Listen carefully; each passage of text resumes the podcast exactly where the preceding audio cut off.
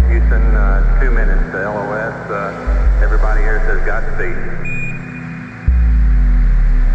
Okay,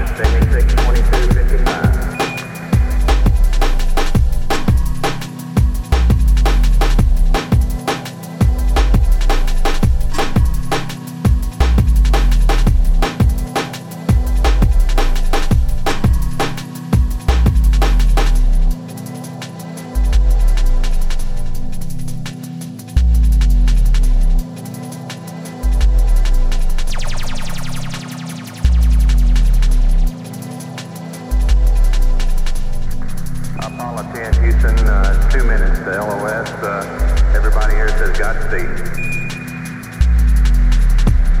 Okay.